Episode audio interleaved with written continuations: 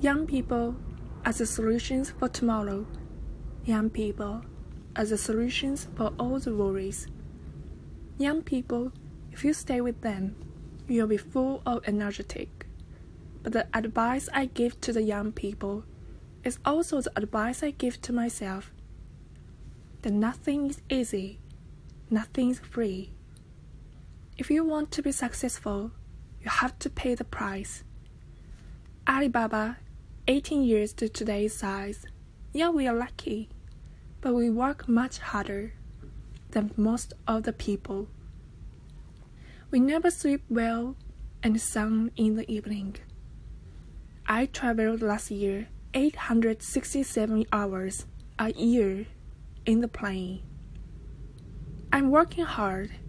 My team is working very hard. 18 years we work like normal companies 70 years, day and night. Nothing's free. Nothing's easy. You have to think different. You have to do different. Early days in my company, when some ideas come to my desk, Jack, this is a great idea. And I look at everybody. Everybody say it is a good idea I normally throw it into the rubbish. Because everybody says it is good, then all the other people thinking, if everybody says this is gonna be very tough, I'm very interested in that tough question, and I pick up and say, how can we do it in a different way? This is to be unique, to be different.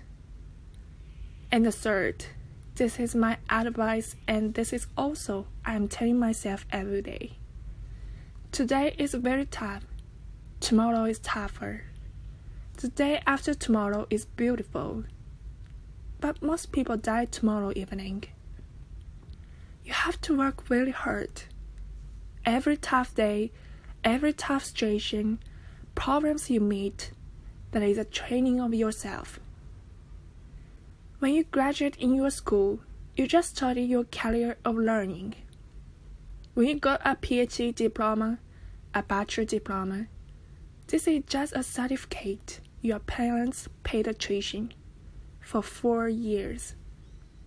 Your real challenge is when you leave the college, the real life starts, the real exam starts, the real test starts. That's life. So one thing you're lucky as I said, if students cannot survive, 99.9% of people in the world cannot survive. Only you have this confidence, you will be able to face the challenge of future. If you have 20 to 30 years, please find a good boss, not necessarily a good company. Learn from the boss, learn how to do it when you're 30 to 40 years old. Try to do something yourself if you really want to try. When you are 40 to 50 years old, do something that you are good at. After 20 years of learning, you should do something you are good at. When you are 50 to 60 years old, spend your time supporting young people.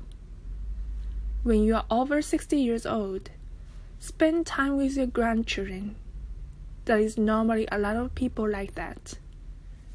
So when you are graduate or when you are just in the university, don't think about I want to sign from the school and be another Bill Gates. Because Bill Gates left Harvard. There's only one Bill Gates in the world. When you graduate, find a company. Most important, find a boss that can train you, discipline you, tell you what is good and right. It's more important than good company. Of course, a good company, a good boss, even better. And then continue your life.